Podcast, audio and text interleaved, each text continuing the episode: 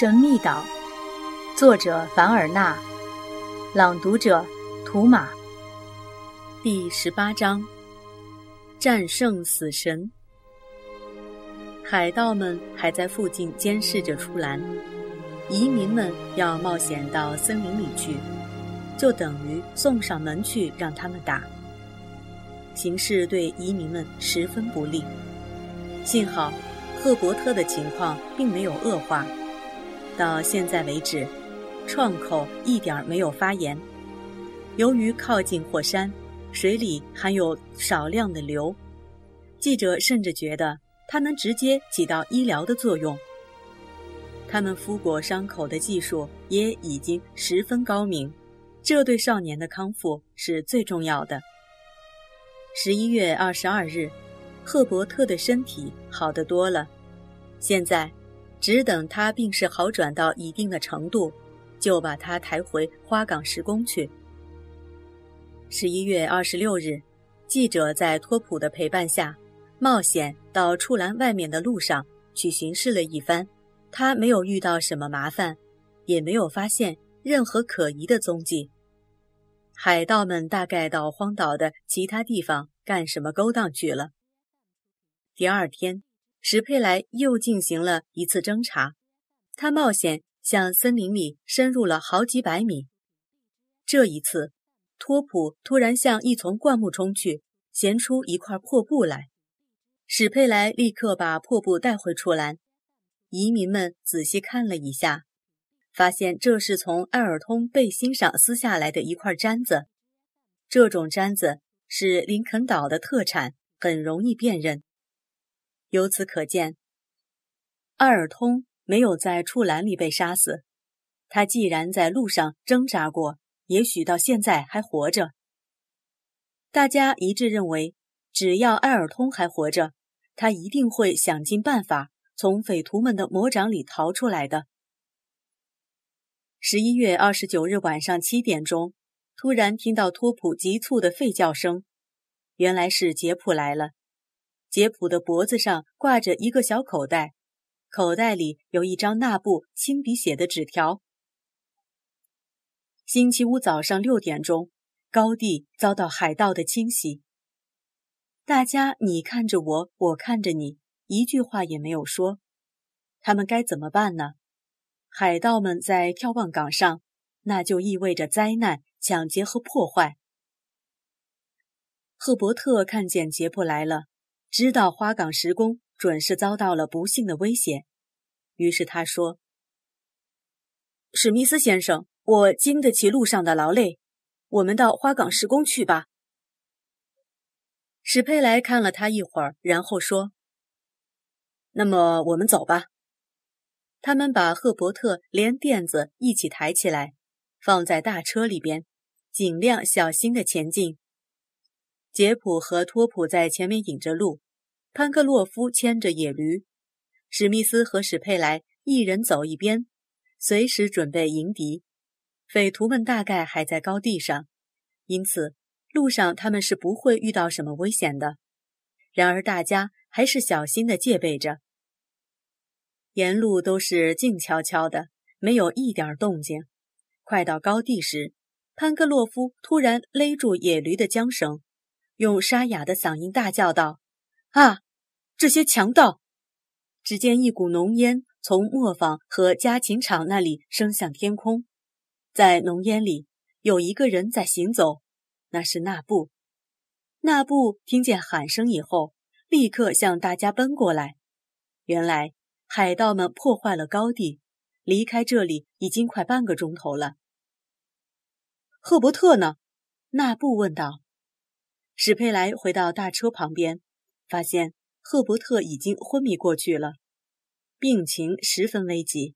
大家没有心思顾及其他的事情，他们用树枝做了一个担架，把赫伯特连垫子一起放在上面。不久以后，赫伯特就躺在花岗石宫里自己的床上了。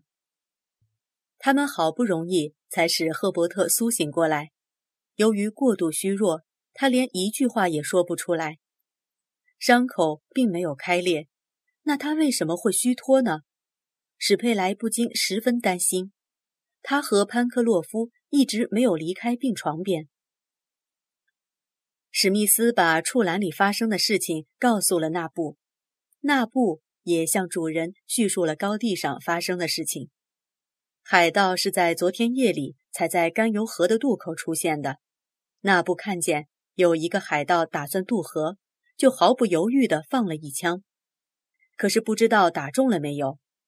纳布怕高地被海盗糟蹋，又想不出办法保护，就写了信。让托普送到处栏，海盗们摸不清岛上有多少人，不敢轻易暴露行踪。眺望港高地没有花岗石工的掩炮火掩护，他们就爬了上去，抢劫、放火、大肆破坏，直到移民们回来以前半小时，他们才离开。海盗们走后，那部急忙爬上高地，想扑灭家禽场的大火。直到大车来到森林的边缘时才住手。以后的几天是移民们在荒岛上所度过的最悲痛的日子。赫伯特显然变得更虚弱了，几乎一直处于昏迷状态中。热度开始还不太高，可是不久以后，每隔一个时期就会发一次高烧。少年的手指和耳鼻都变得十分惨白。起初，他微微有些打颤。浑身起了鸡皮疙瘩，不住地哆嗦着，接着就是一阵痉挛，他脸上火烫，皮肤通红，脉搏也加快了。然后他出了一身大汗，热度好像也随着降低了。很明显，少年染上了疟疾，移民们急需一种退热药——奎宁树皮或者硫酸奎宁。史密斯从湖边一棵柳树上削下几片树皮，把它们搅成碎末，作为奎宁的代用品，让赫伯特吃了下去。夜里，少年并没有发烧，第二天白天热度也没有上升。可是赫伯特不久就完全陷入了虚脱状态，肝脏也充血了，神经错乱的更加厉害。史佩莱把工程师拉到一旁说。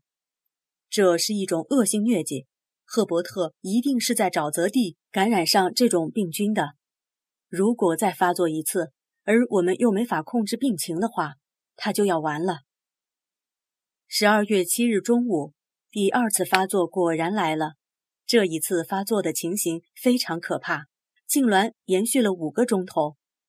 夜里，赫伯特说起了胡话，似乎在和海盗们做斗争。他叫唤着埃尔通，不断的恳求那个神秘的保护者。然后他又陷入了虚脱状态。十二月八日，赫伯特成天在昏迷的痉挛状态中度过，在发烧的间歇，他就像死人似的一动不动。十二月九日早上五点钟，初升的太阳照进窗户，潘克洛夫突然指着桌子上的一件东西。惊叫一声，桌上放着一个匣子，标签上写着“硫酸奎宁”。史佩莱打开匣子，尝了一点，马上吩咐：“准备一些咖啡。”不一会儿，纳布端来一杯温热的咖啡，史佩莱在里面加了大约十几克的奎宁，给赫伯特喂了下去。恶性疟疾第三次还没有发作，移民们每隔三个钟头就让赫伯特吃一次硫酸奎宁。第二天，赫伯特的病情明显好转。十天以后，赫伯特开始康复了。潘克洛夫就像一个刚刚从深渊里被挽救出来的人似的，他高兴的简直要发狂了。从此以后，他就把记者叫做史佩莱医生了。在这期间，海盗们始终没有在花岗石宫附近出现，阿尔通也没有下落。为了向海盗们讨还血债，就必须出动全部力量，因此他们准备等赫伯特完全康复后再行动。一八六八年一月份，移民们主要是在眺望港的高地上清理劫后的庄稼，他们捡了许多麦粒和蔬菜种子。准备在下一个季节中重新播种。至于家禽场和旧房的修复工作，史密斯打算等到把岛上的匪徒肃清以后再着手进行。月底的时候，赫伯特已经能在眺望港和海滩上散步了。史密斯觉得时机已经成熟，就决定在二月十五日动身搜索整个海岛。他下定决心，不达到目的，绝不回花岗石宫。食物、露营用具、轻便火炉和各种器皿都被装上了大车。他们还仔细挑选了一些火药和武器。花岗石宫里一个人也不留。这所外人上不去的住宅是不需要留守的。不过史密斯还是做了一些必要的安排。开头三天，他们从纵长方向搜索了密林地区。他们找到了几处像是人走过的足迹，却一直没有找到海盗的宿营地。二月十六日那天，他们在密林里又发现了海盗的脚印。他们测量了脚印的长度和宽度，发现这是五个人的脚印。此刻，移民们一致认为，埃尔通肯定已经被匪徒们杀害了。